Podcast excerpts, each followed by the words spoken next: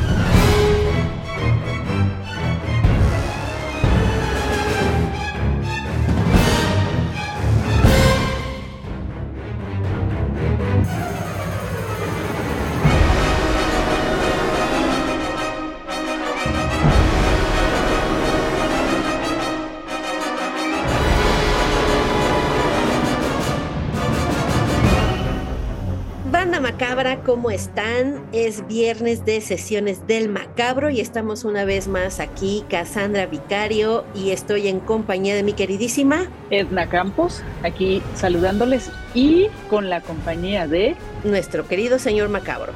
Buen día, señor macabro. Banda macabra.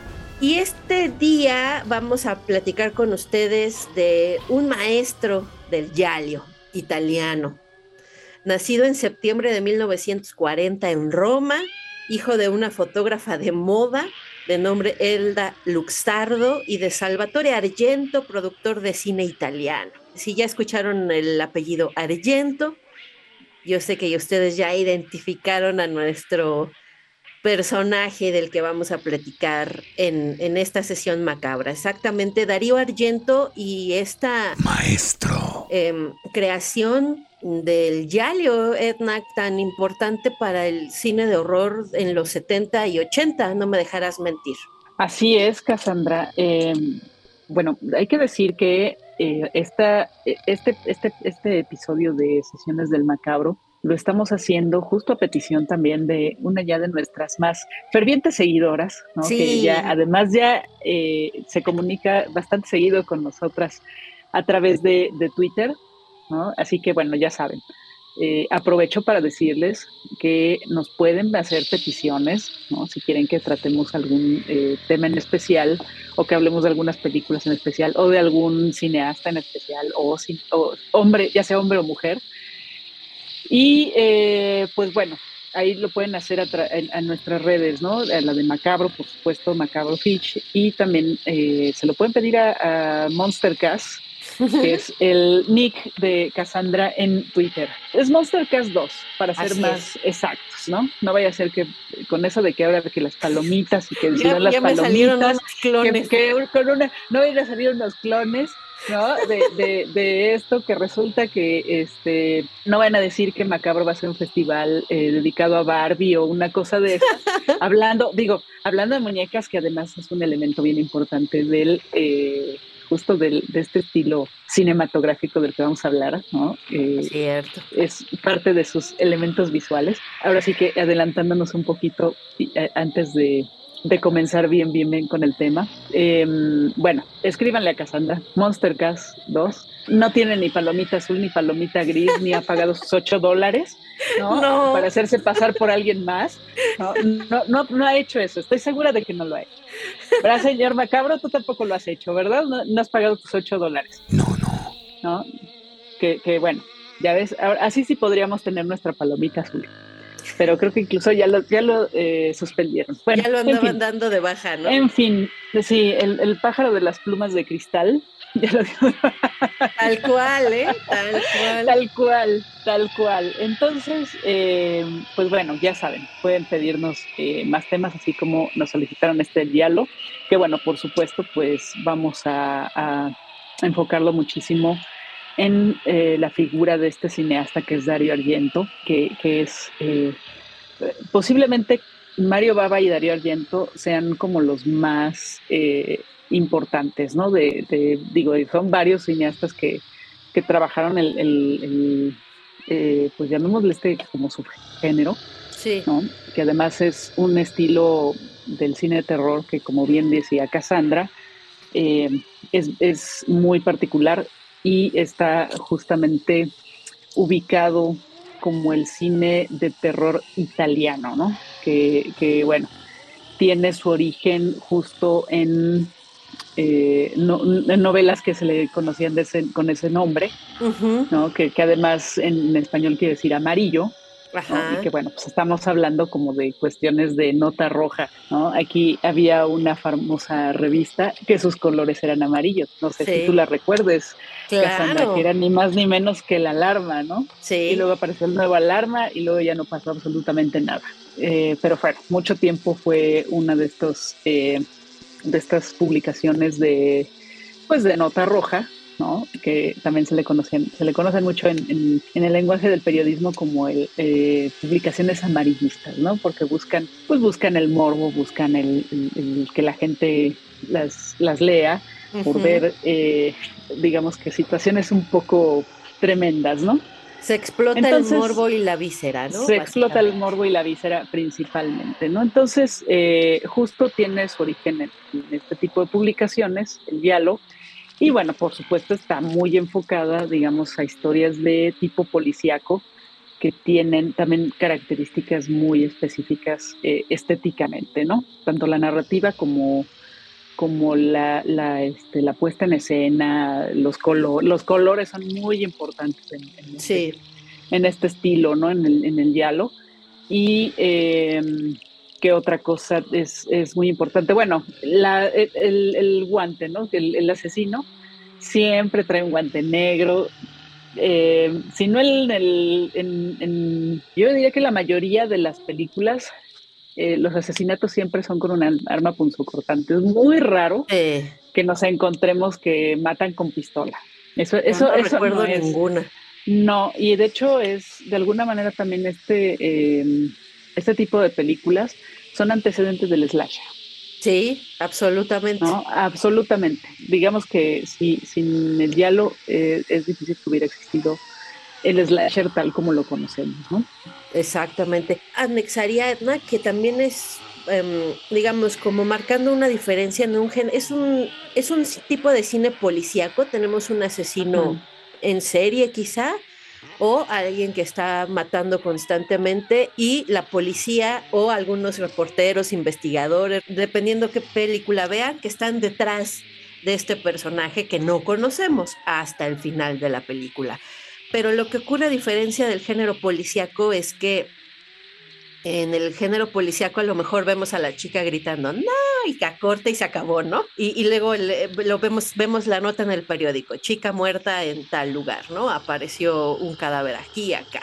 Eso sería, digamos, en el género policíaco. Y en el slash, en el yalio, perdón, en el yalio, nos encontramos mucha más em, deseo por, por mostrar este amarillo, ¿no? Este morbo de cómo ocurre el asesinato. Me encanta, Cass. Entonces, a diferencia de ese género policíaco, que también tiene lo suyito, aquí lo que vamos a ver es precisamente cómo el asesino encaja el cuchillo en, el, en la garganta de las chicas, o cómo hay apuñalamientos de seguidos de 5 o 6, etcétera, ¿no?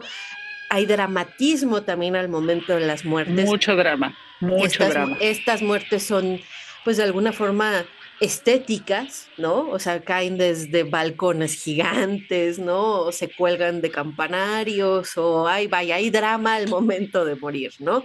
Mucho drama y mucha estética al mismo tiempo. Y em, también eh, es una característica que muchos de los títulos de los Yalio tienen, hacen referencia a algún animal.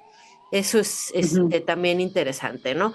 Por ahí mencionábamos, Edna lo mencionaba al principio, ¿no? Eh, Argento debuta en el 69 con El pájaro de las plumas de cristal y de ahí él vendría haciendo diversos yalios que se llama Otro es El gato de las nueve colas o Cuatro moscas sobre terciopelo gris, que todas estas eh, pues coinciden, convergen en este asunto de que en los títulos se hace referencia a animales, ¿no? Entonces creo que eso es así como redondeando lo que ya nos ha platicado eh, Edna, un poquito de lo que se genera en relación al, al Yalio, ¿no?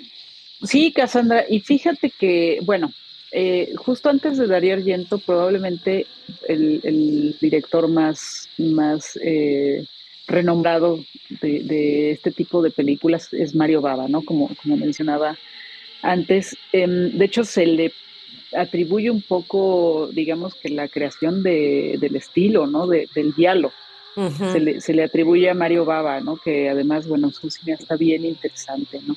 Tiene películas como La muchacha que sabía demasiado, La mujer que sabía demasiado, también se le, se le conoce esa forma, o Seis mujeres para el asesino, ¿no? Creo que en, Seis mujeres para el asesino es, empieza ya a verse clarísimo eh, como todos estos elementos que ya hemos mencionado del diálogo, ¿no? E, ese guante negro es súper, súper característico, ¿no? El, estas tomas eh, que son acercamientos a los guantes, a las manos, ¿no? La verdad es que sí, son, son una, este, son muy, eh, vamos, se, disfrutan mucho, ¿no? Son películas que se disfrutan mucho. Por ahí recuerdo que eh, leí en algún momento que se hablaba de, de cómo en el cine de Dario Argento, eso, bueno, era más especial de él, del, estilo, de su estilo como, como autor, eh, el cómo la puesta en escena, la puesta en cámara y todo de, los asesinatos en sus películas eran casi, casi en tres actos. ¿No? O sea, se planteaba, se planteaba en un primer acto, el segundo era como la ejecución del, este, del asesinato y el tercero era el gran final de cómo quedaba la víctima eh, después del asesinato. Y bueno, eso es, eso es este, como una cuestión muy, eh, me parece que es muy clara en Suspiria, por ejemplo, ¿no? Sí. en el inicio de Suspiria es muy, muy, es prácticamente todo el prólogo de la película. Eh, presenta un asesinato de esa forma y la verdad es que es, muy interesante cómo los presenta, ¿no? Es, es más que una cuestión de, de que uno como espectador digamos que disfrute el asesinato. Lo que se disfruta, digamos que es el, tremendo drama, ¿no? Sí. Que hay. O sea, es, todo muy, muy dramático. El color de, la sangre generalmente, ¿no? el color de los decorados también.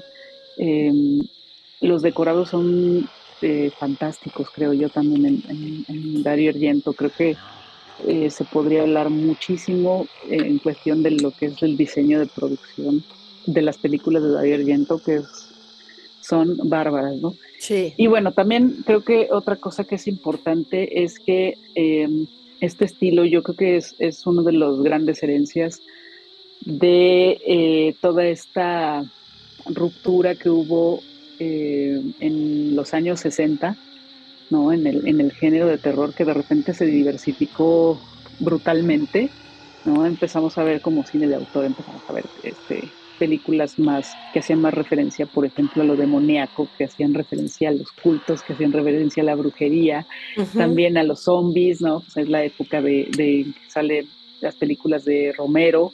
Em, vamos, se diversifica todo y eh, yo creo que en estas, en, en, cuanto a lo que se desarrolla en Italia específicamente, pues es todo este, em, esta herencia em, psicodélica, ¿no? Porque además eh, bueno, mucha gente dice, es que sobre todo cuando se habla de Suspiria y de su remake, eh, se habla de cómo, eh, pues que en realidad estéticamente no tiene absolutamente nada que ver, ¿no? En realidad creo que solo es la pura, este, la pura historia la que de alguna manera las une, ¿no? Sí. La esencia, digamos, de, la historia se mantiene, pero sí son películas que en realidad son completamente este, separadas, ¿no? Y creo que también eh, justo es muy difícil que se hubiera podido reproducir el ambiente, el eh, mood que presenta eh, la Suspiria original, que se hubiera podido reproducir en este momento. Creo que mentalmente y estéticamente estamos en muy distintos lugares, ¿no? ¿Qué opinas, Cassandra?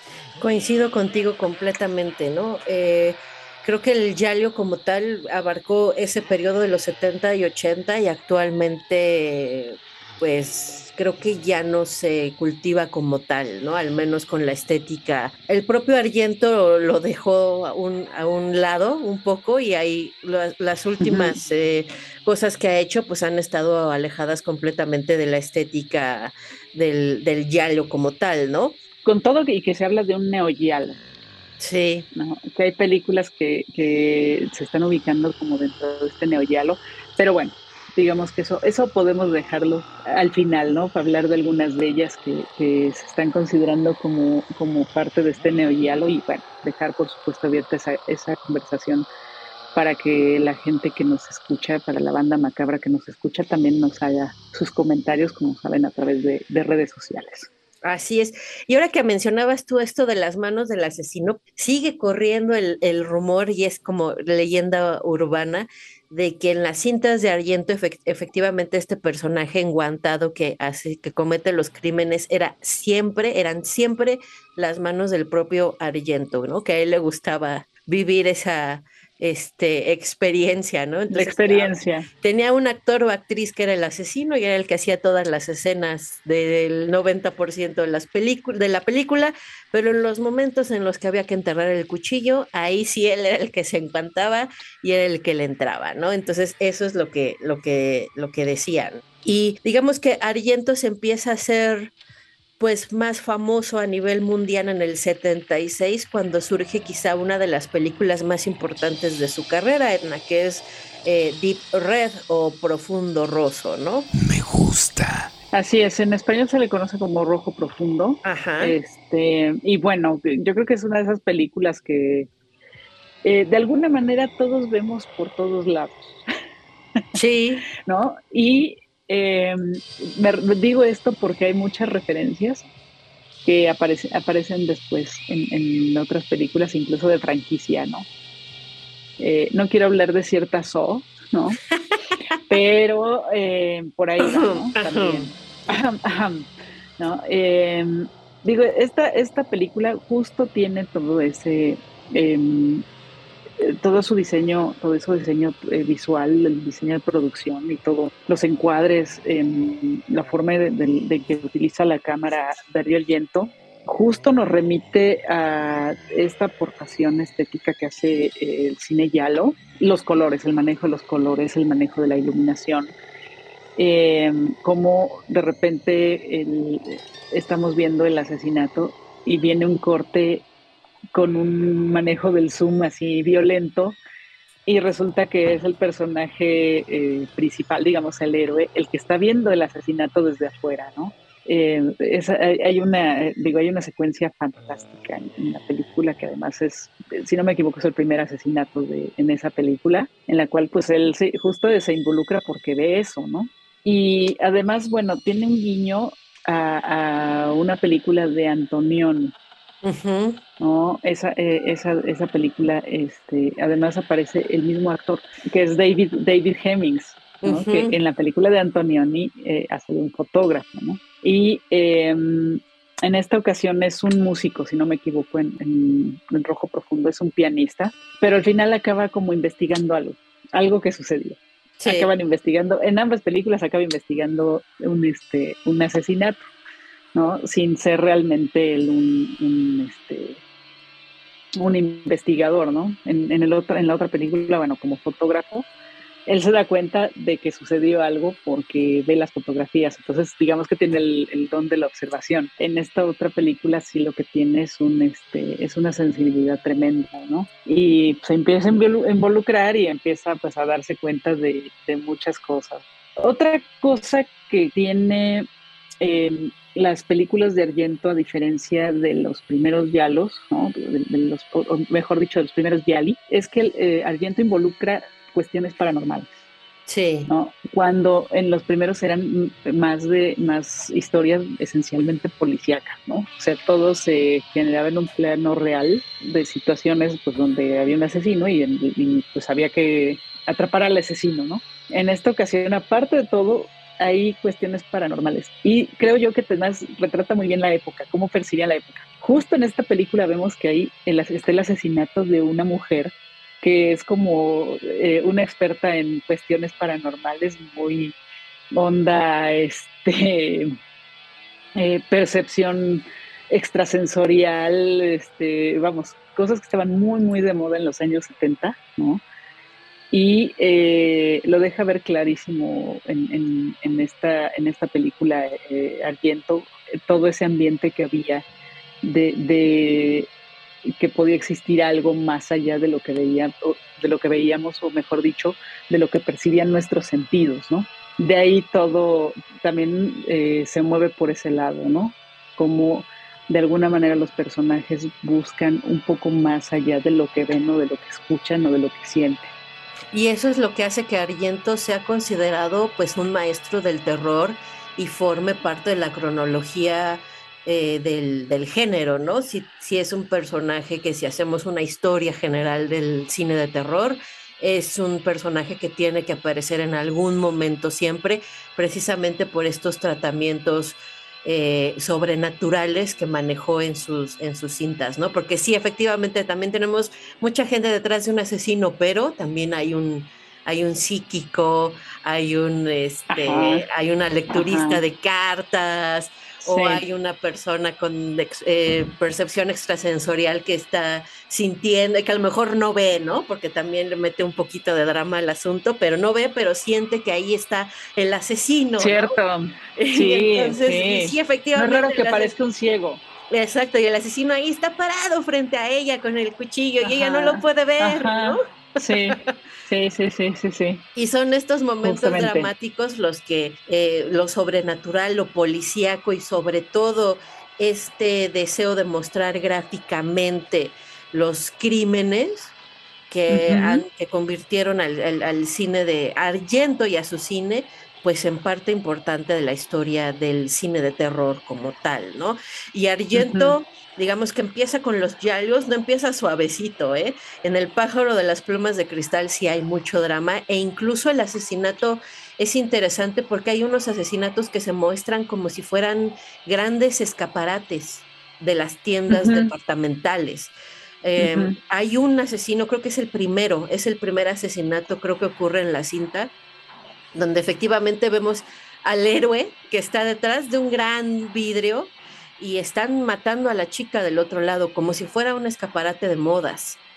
Eso es en El pájaro de las plumas de cristal. Y, pero después de esto, digamos que Argento y su cine eh, más sobrenatural, por decirlo así, eh, se da con Deep Red en el 76 y luego llega fuerte con Suspiria en el 77, que también es una película muy ligada a, los asuntos de brujería y demás. Luego vendría Inferno, Ténebre fenómena. Y entonces nos empieza así súper a atacar con estas cuestiones, ¿no? Terror en la ópera. Eh, luego esto lo lleva a participar, si no me falla la memoria, creo que es con el propio Romero, que hacen una mancuerna y cada uno dirige un, cuento de Edgar Allan Poe.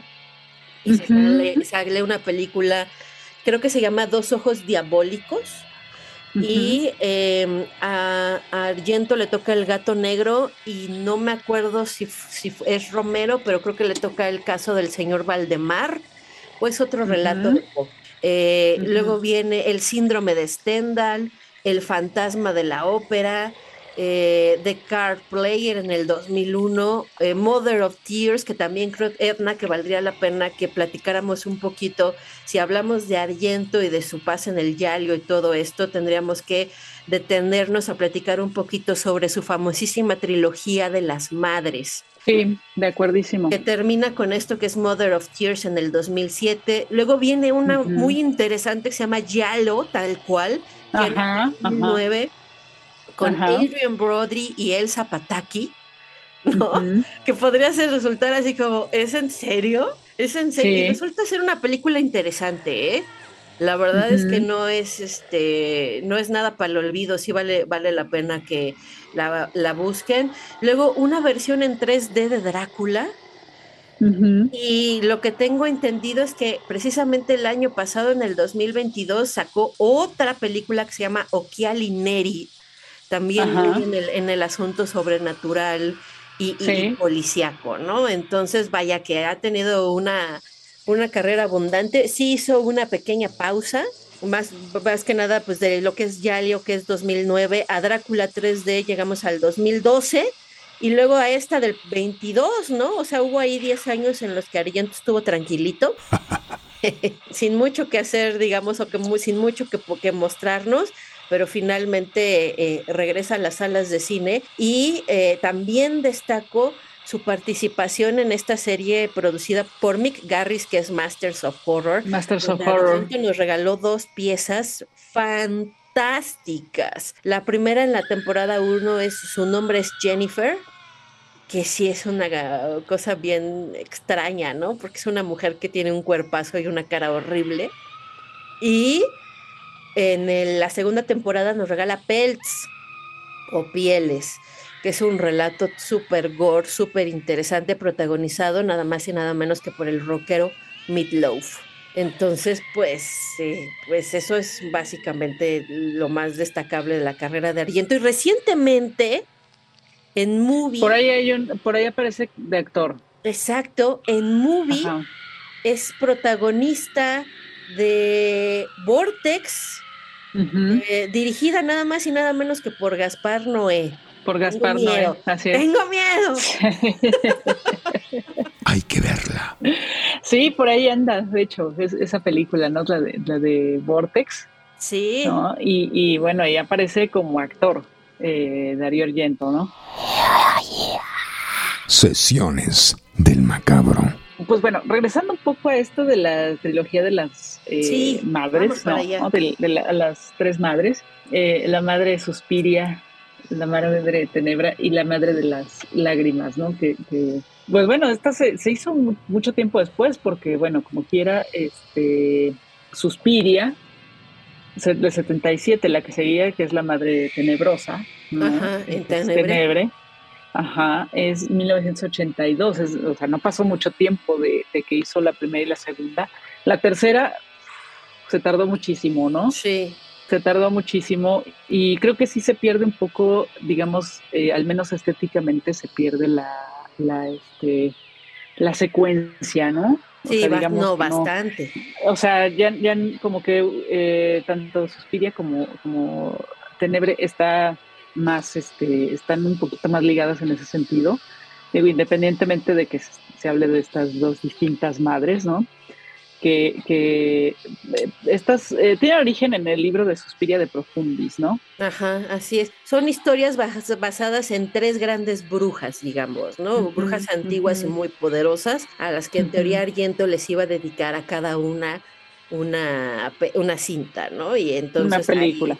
y ahí es donde se queda como inconcluso, precisamente Suspiria, Tenebre y luego algo pasa que en realidad no sabemos cuál, cuál es la, explicación que se detiene la trilogía, ¿no? Sí. Hay, hay muchos teóricos que este mencionaban que probablemente Inferno completaba la, la trilogía, pero realmente no estaba como muy, vaya, no entraba mucho en el perfil, ¿no? De las otras dos, entonces ahí hubo mucho debate hasta que finalmente años después, y si no me falla la memoria, también está, está protagonizada por Asia Argento, Mother of Tears, Así es. hija del propio Darío. Ajá. Bien, bien interesante este asunto de la trilogía de las madres que le toma un rato a, Argento completarla, pero creo que sí es algo muy, muy destacable dentro de su carrera cinematográfica. Sí, definitivamente. Yo creo que es, eh, bueno, tanto eh, Rojo Profundo, bueno, hablando también, El pájaro de las plumas de cristal es también muy interesante. Es muy buena, que es además su primera película, ¿no? Eh, Rojo Profundo y Suspiria podrían ser como sus puntos más altos, ¿no? Porque bueno, después tiene, su, adaptación del fantasma de la ópera es cotorrísima. Fíjate, sí, mi querida Ana, fíjate que yo... Eh, Con Julian Sanz, además. Sí, yo te, yo te quiero preguntar, después de que, de que eh, de esta intervención mía, te, te, lanzo la pregunta de tus tres favoritas de Argento, ya me, creo que ya me respondiste un poco de esas. De alguna manera. Este, yo también coincido en Suspiria, por supuesto. También creo que Deep Red es un must, ¿no? Si ustedes nunca se han acercado al cine de Argento, Creo que esa también es una que vale la pena. Y una que yo disfruto mucho en particular no es el fantasma de la ópera, pero sí terror en la ópera. Son dos cosas. Ah, terror en la ópera es una joya. Terror en la ópera es de 1987. De hecho, nos dio una de las imágenes más icónicas, no solo del cine de Argento, sino que para el cine, de, terror. Si tenemos que contar el cine de terror con imágenes, Edna, creo que aquí tenemos también un gran tema para otro podcast, aunque solo estemos eh, hablando, pero creo que también podríamos eh, tratar de hacer algún tipo de historia del cine de terror en 10 imágenes. Sí. Jalo. Y, creo que esta imagen en donde vemos a una chica amarrada tapa, con la boca tapada y estos... Eh, dispositivos de doble punta, ¿no? Como tipo agujas de doble punta que tiene. De hecho, son, ojos. De hecho, debo decir que estoy viendo, ah, busqué la imagen, ahora en este momento la busqué en internet y lo que tiene es, son, son este, como alfileres, son como agujas y lo que le ponen es, es este, como, hagan de cuenta como este microporo que se ponen para las heridas.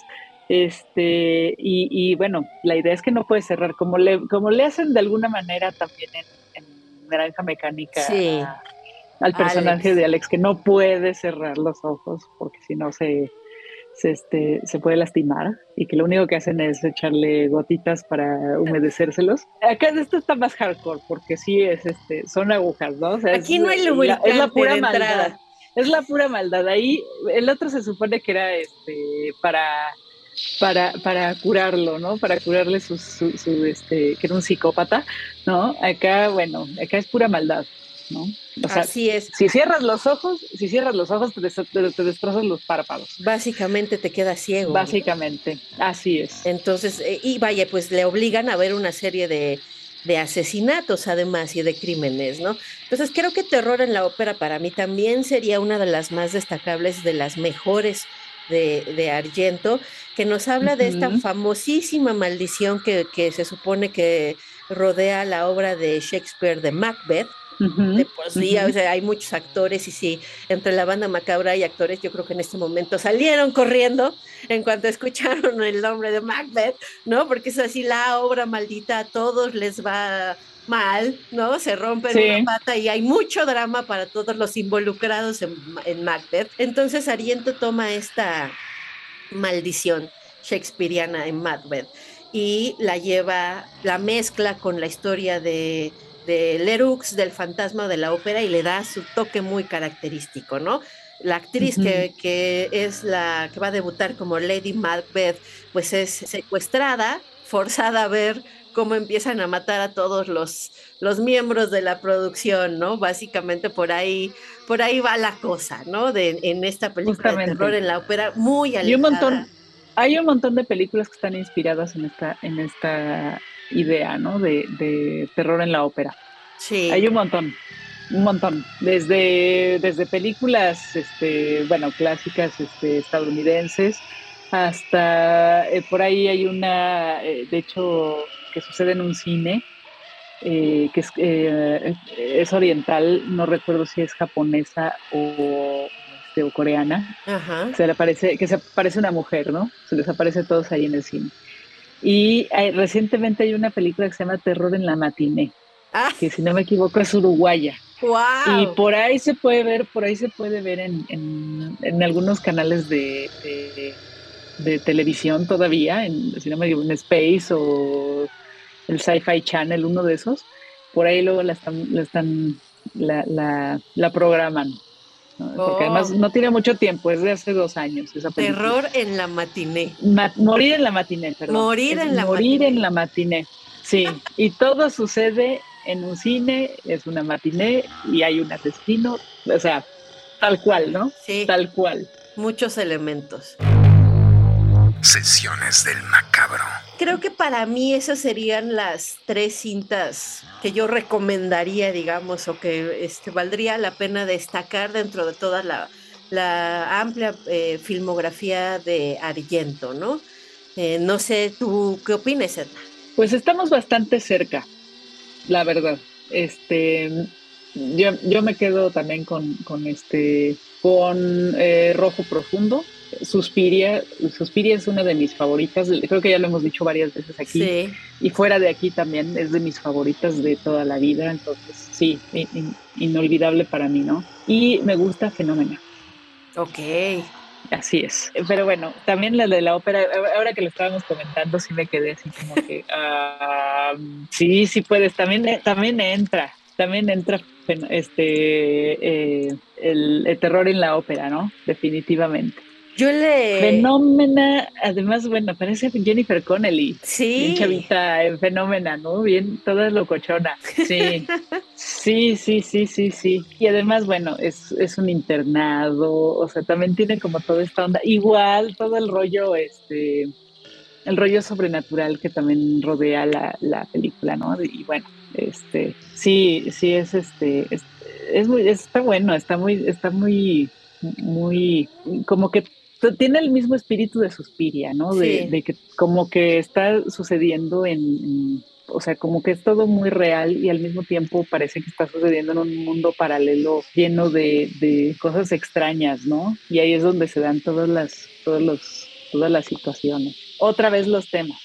Telequinesis, o sea, además, bueno, no es del mismo, déjame ver de qué, de qué tiempo de que es de 1985. 85. sí, bueno, ya había pasado Carrie, ¿no? Pero también son ese mismo tipo de temas, ¿no? La, la telequinesis, como era en Carrie, pero siguen siendo esos temas muy, muy, este, muy pesados de ese tiempo que se hablaba de la telepatía y de la telequinesis, sí, que sí podían estar en un lugar y podían estar en otro, y, bueno, y pensar en las cosas y que la gente se moría porque pensabas en que tenían que morirse, no, era una cosa, era la verdad, ¿no?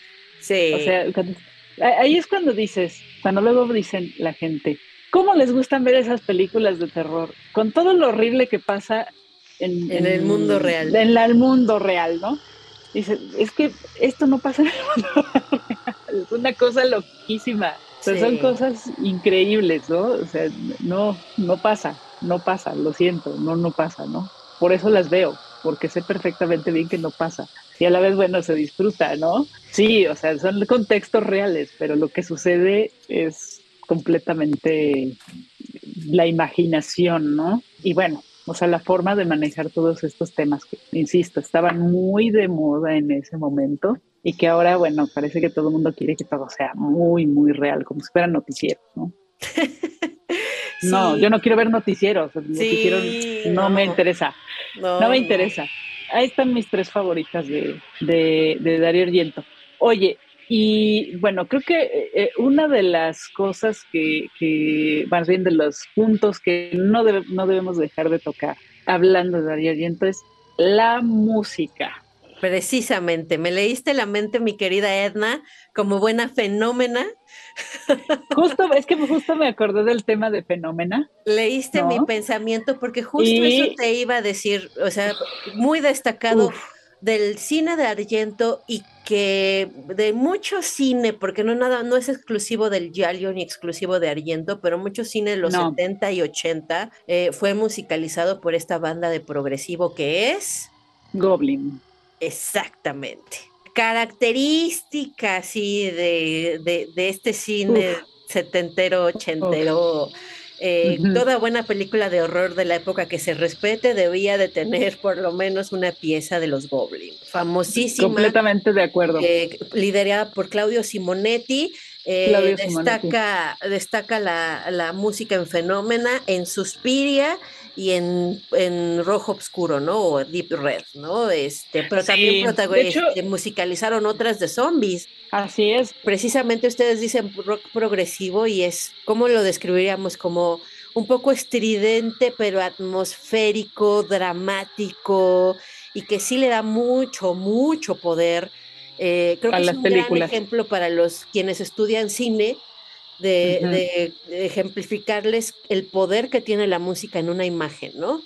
Quizá puede resultar un poco exagerado, quizá, pero creo que sí le da mucho poder a las imágenes la música de los goblins, ¿no? Porque en el, justo en el momento del hachazo, Sí, sí, sí. Entonces sí te, mete mucho en atmósfera y sí le da mucho peso a lo que está pasando en pantalla y sí nos, nos amarra mucho más a la, a la película, ¿no? Nos ancla mucho más a la cine. Así es, ¿no? Y bueno, no se me olvida que justo un poco antes de, comenzar, de que comenzara la pandemia, eh, estuvieron haciendo una ah. serie de presentaciones Goblin, ¿no? En, todo el mundo. ¿Y cuándo iban a venir aquí?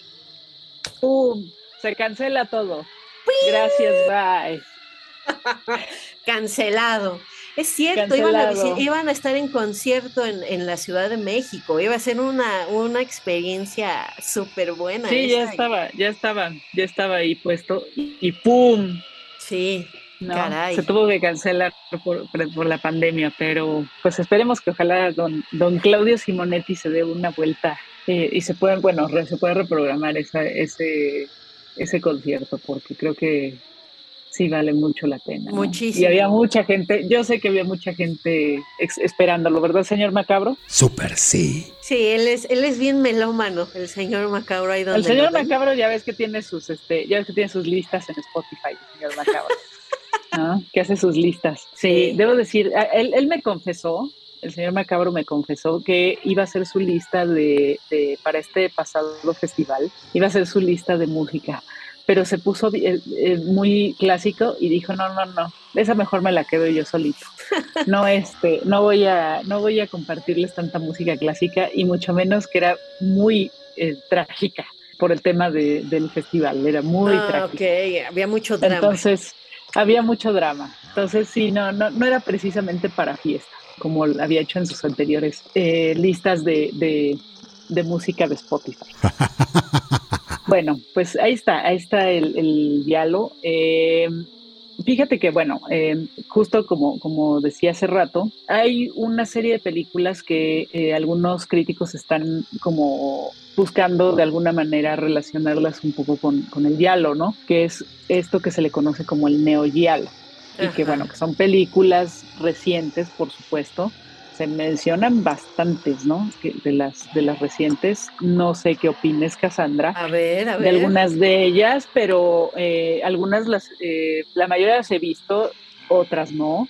Tenemos, por ejemplo, que hay una película del 2009 que se llama Red Knights, que es una, eh, es una película de fetichismo, este, que es de, además es, es, está hecha en Francia pero tiene como onda del tipo de cine de Hong Kong. Es un poco rara, ¿no? La verdad es que yo no, yo no la he visto, eh, es, es una película que, este, que no he podido ver, pero ahí está mencionada en una de estas listas. Eh, Los ojos de Julia, que ya tiene un rato, que es una película que, la, uh. que produjo Guillermo del Toro, que bueno, estuvo más o menos en algún momento. Y sí recuerdo que, que, cuando la estrenaron en el Festival de Sitges, así la, así la promocionaban.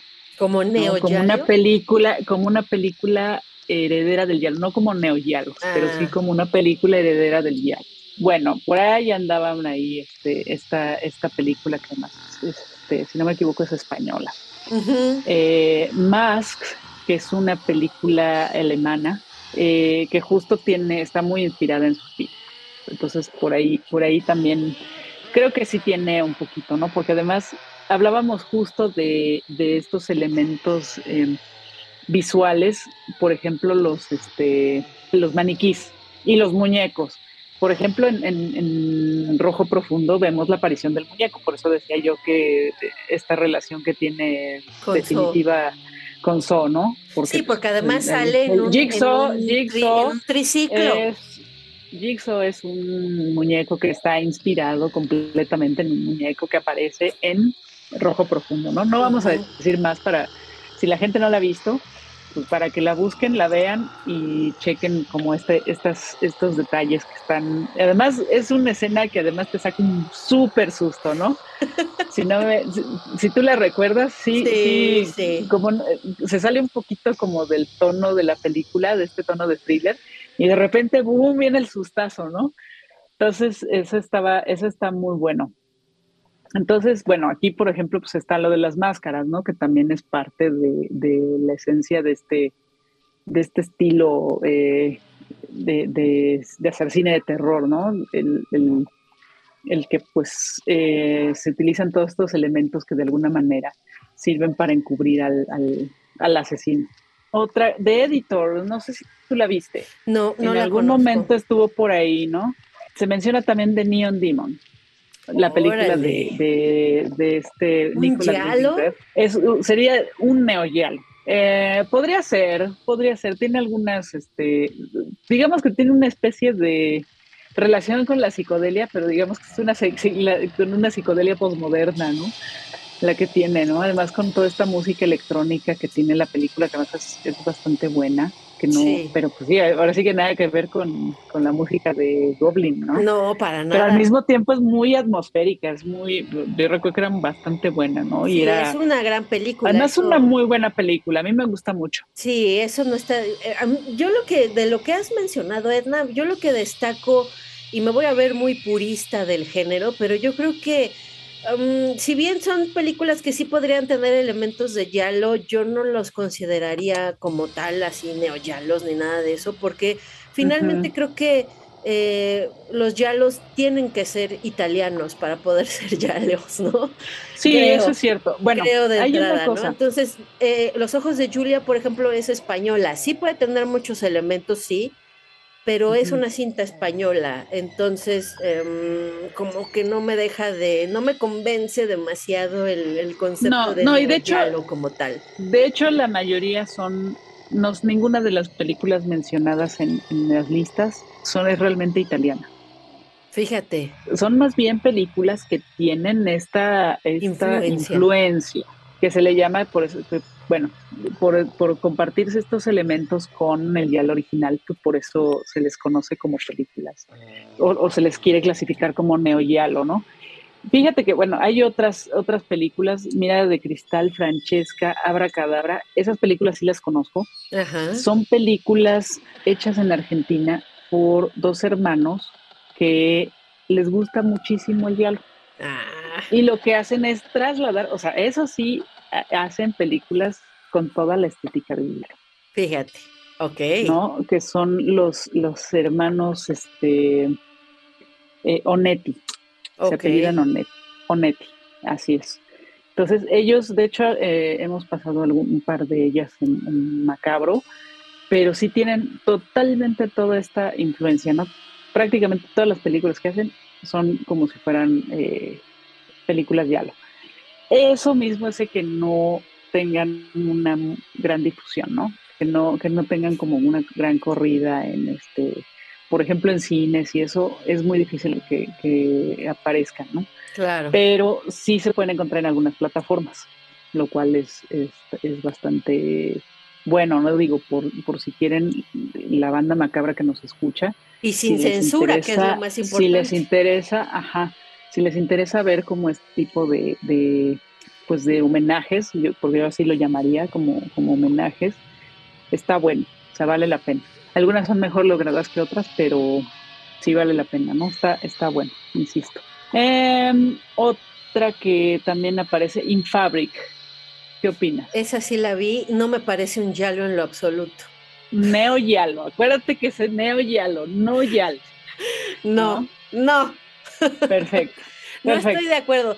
Es básicamente un vestido encantado.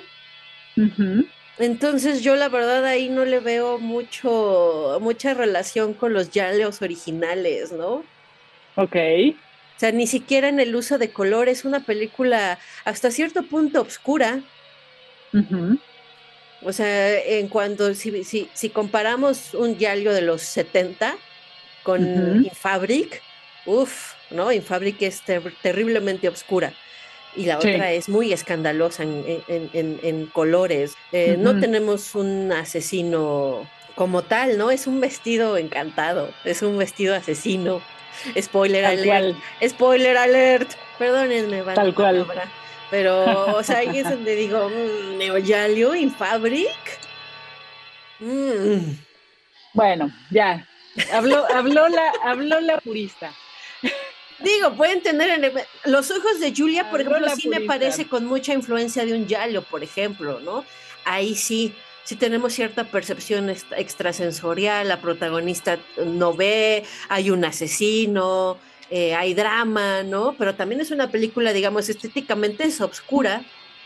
Si no me falla la memoria, se da en una noche de lluvia, pero sí tiene ciertos elementos, podría decir, influenciados por el yalo como tal, pero así como... Mm. Perfecto. Ok. Vamos con Al morir la matiné. Ah, que, es la, que decías, ¿no?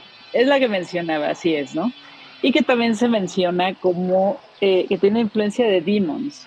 O sea, no, yo la veo más como terror en la ópera, por, por las cuestiones eh, que decía yo de, de que, bueno, no, no es tan sobrenatural como en el caso de Demons. Eh, es más, es un, es un slasher, ¿no? Uruguayo, que tiene por ahí, definitivamente debe mucho a, a estas películas, ¿no? Esta de, de Morir la Matiné es también un, homenaje, ¿no? Pero, o sea, no, no es un yalo, no es un yalo. Si lo ponemos ya en, en los estándares de, de Monster Cast, este, no, pues no, no es un yalo para nada, ¿no? Bueno, ahora van las dos últimas. Ay, Por un lado, Maligno. ¡Ah! y por otro, Last Night in Soho. ¡Oh! Maligno no me parece nada neo-yalo, ni yalo, ni nada por el estilo. Nada, ¿eh? nada, nada. No le veo un solo punto de conexión con los yalos originales, la verdad. Si tengo que escoger una que tenga que estar más casada con el yalo, tal vez sería Last Night in Soho, entre las dos últimas que mencionaste. Sin embargo, yo sigo yo sigo en mi purismo tradicional de eh, vieja loba de mar y yo diría que tampoco está muy conectada con las características de los yalos originales, ¿no? Es una, es una gran no, yo diría, ¿eh? yo Ambas son fantásticas. tienen elementos. En el caso de, eh, Maligno, digo, claro, estamos hablando de, James Wan y James Wan nos va a mostrar este, referencias de todo tipo, ¿no? También hay un momento en que estás hablando, estás viendo Matrix, ¿no? o sea, y ahí sí, pues cuál, este, cuál, eh, cuál diálogo, ¿no? Pero eh, lo que yo le encuentro es mucho la construcción del, del, asesino, ¿no? Bueno, más que nada la construcción visual del asesino, ¿no? Eh, que tiene, bueno, que hace su propia, tiene su propia arma, además hecha por él, los guantes, o, sea, ahí o sea, creo que toma los elementos, no, efectivamente, estoy de acuerdo contigo en que no es un neoyalo, o sea, no es un yalo, pues, ¿no? Es una película de terror contemporánea, ¿no? Que tiene, toma elementos de este, ese tiempo, ¿no? De, de, cómo se hacían esos, esos, este, esos personajes visualmente, cómo se construían y nos presenta ahí a este, a, este, que además, bueno, a mucha gente no le gustó la de Maligno, pero a mí me parece que el personaje también llegó para quedarse, ¿no? Que es un, uno de estos, eh, pues es uno de estos monstruos, ¿no? Que ya van a ser característicos del género. Sí. Para mí. Para mí, definitivamente. Yo coincido. A mí sí me, a mí sí me encantó Maligno, la verdad. La primera hora dices, ¿qué hago aquí? ¿No? ¿Qué está pasando? No, está pasando nada. Sí. Y después viene lo mero, mero bueno, ¿no? Y creo que es lo que te compensa la hora anterior, que está así como de blink, blink, blink, ¿qué está pasando, no? Sí. Y bueno, el, el en cuanto a, a eh, Medianoche en Soho. El eh, misterio de Soho. Pusieron, así le, le pusieron, no era medianoche en Soho. Creo que es el misterio de Soho, ¿no? Le pusieron, bueno, mejor llamémosle por el título original en inglés, Last Night in Soho. No me acuerdo cómo le pusieron aquí, ya, ya con exactitud. Este, a mí me parece que, que más bien es a nivel de historia donde se relaciona con el diálogo. O sea, como que es el tipo de historia que pudiéramos haber encontrado eh, que si se hubiera hecho en en los años 70, eh, definitivamente creo que se hubiera sido un, un ¿no? A nivel de la historia, ¿no? O sea, esta mujer obsesionada con alguien del pasado que quiere ser de alguna manera como ella, que, este, que además em, hay, un, hay un hombre que, que, aparece como, como este elemento em, que de alguna manera guía le da las pistas del misterio a esta chica y bueno, por supuesto el final, ¿no? Que de alguna manera le da un poquito la vuelta a, a lo que se podía esperar y parte de los crímenes que suceden en la película sí tienen un poquito de, de esta esencia, ¿no? Pero bueno, sí, efectivamente, si lo vemos este como un eh, lo clásico, pues no, para nada. Es que más bien tendríamos que teorizar un poco entre qué, qué es un neoyalo como tal, ¿no? ¿A qué le sí, podríamos Porque yo veo cosas, o sea, tú mencionaste cintas ahorita que yo la verdad mm, me cuesta como mucho trabajo y creo que tendría que ser como que evidente esta influencia del yalo con estos neo-yalos y no las veo así Pero sí, a primera bueno, vista. Creo que es, creo que principalmente lo que se refieren estos críticos que empiezan a hablar de neo-yalo es justamente que, este, que tienen estos elementos, ¿no? Que como que recuperan estos elementos y los eh, incorporan a sus películas, ¿no? Pero bueno, este, obviamente sí es una cuestión que en algunos de los casos sí se siente muy este, forzado. Forzado. Pues entonces vamos cerrando, ¿qué te parece? Pues eh, cerremos. ¿O nos quieres contar algo más? No, pues ya, por mi parte está terminado. ya que te exasperé, ya, ya, ya, me puedo ir a, ya me puedo ir a descansar a, a, este tranquilamente. No, bueno, aquí el, el, el no. no, no, Edna, no. Aquí lo, lo interesante es ver yalos originales y también ver estos supuestos neoyalos y pues llegar a conclusiones propias, ver que sí, ver que no, ver que de plano ahí están, no. Ahí están, ahí están los elementos. Ahí están los elementos. Vean las películas, ustedes nos dirán si están o no de acuerdo con los críticos, si están de acuerdo con Monster Caso, si están de acuerdo conmigo. o nos mandan al demonio y se acabó. También. En todo caso, quizá la que pueda tener más, no la he visto, por supuesto, pero la película de Argento del 2022, la de Occhiali Neri, sí creo podría ser más neoyalo que muchas de las que hemos Sí, pero esa no, ¿no, cuenta, porque no, o sea, este es el mismo, o sea, es como diciendo, es que la canción de Paul McCartney que acaba de sacar se parece a la de los Beatles. Perdón, ahí sí no te lo acepto. No te acepto a Argento haciendo un neoyalo. Argento es, es, uno de los papás del yalo, entonces no, ahí sí no creo. Ahí sí tendría que ser entonces Sería, un yalo. Exacto, no, no neoyalo. Uh -huh. O sea, tendríamos que hablar de una reinterpretación del diálogo para que sea neo. Entonces, quizá ya estamos, ya estamos llegando una, a, a, un punto donde podamos juzgar películas que podrían este, entrar en este, en este esquema y, y películas que definitivamente, aunque tengan elementos, pues no. Es un buen debate, fíjate, sí, lo que dices es muy cierto, porque también pensemos que el Yalo, y como ya lo mencionaste tú al principio, Edna, pues derivó en el slasher. No es una versión, vaya, no es un neoyalo el slasher como tal, ¿no? Así es, así es. O sea, vaya, sí son elementos que dan origen así a un nuevo es. subgénero y que se mueven a una a un territorio nuevo, ¿no? O sea, de, abandonamos Europa y particularmente Italia y nos concentramos en, en, territorio norteamericano, ¿no? Básicamente, los slashers están ubicados en los 80 y en territorio norteamericano. Digo, ahí podemos seguir en el debate, ¿no? Claro, claro, podemos seguir, podemos hacer un segundo programa en el cual sigamos peleando por lo mismo. Es, es un tema muy interesante. Yo estoy muy Así es. O sea, yo sí, yo ya estoy en plan anciano, anciano. Que eso veo, las... eso veo.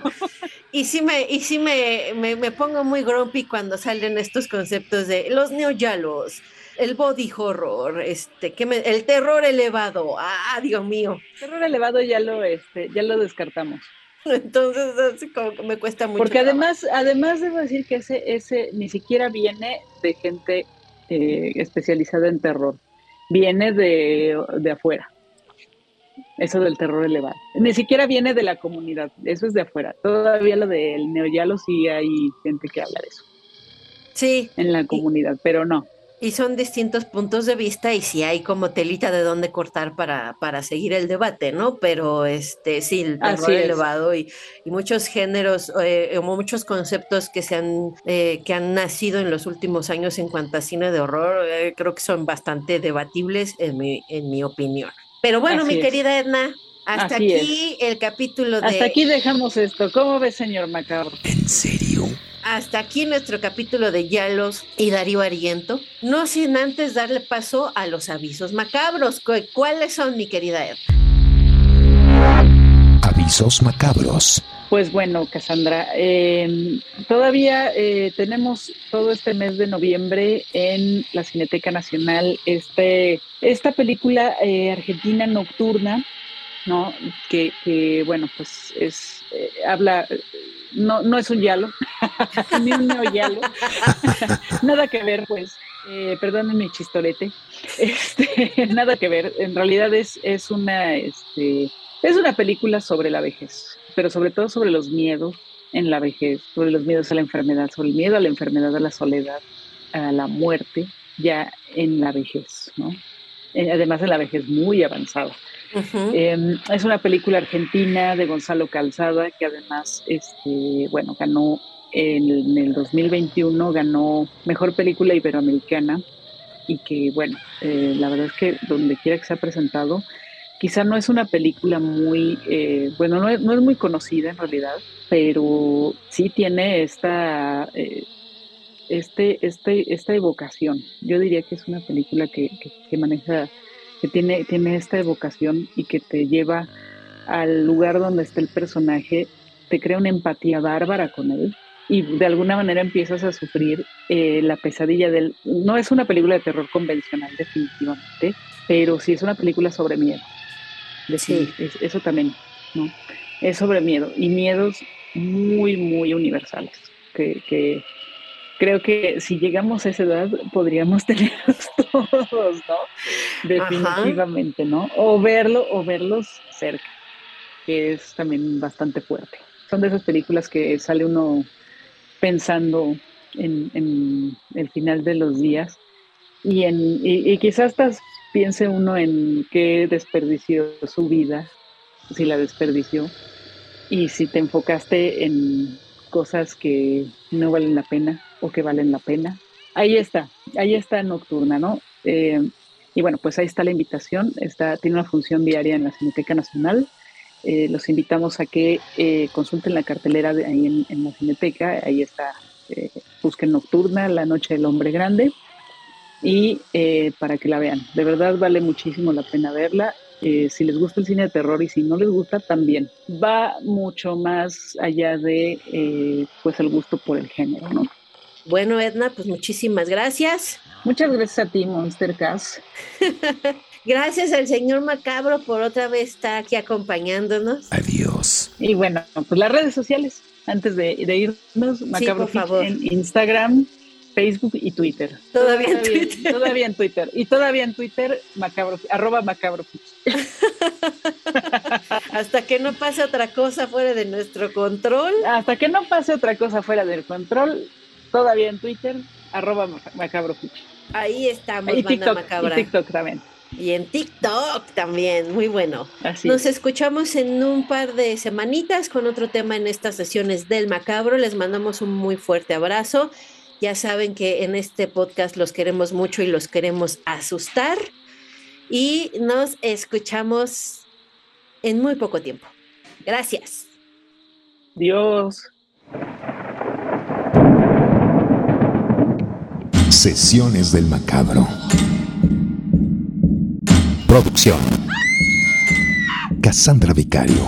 Conducción. Edna Campos y Cassandra Vicario. Muchas y macabras gracias por su atención.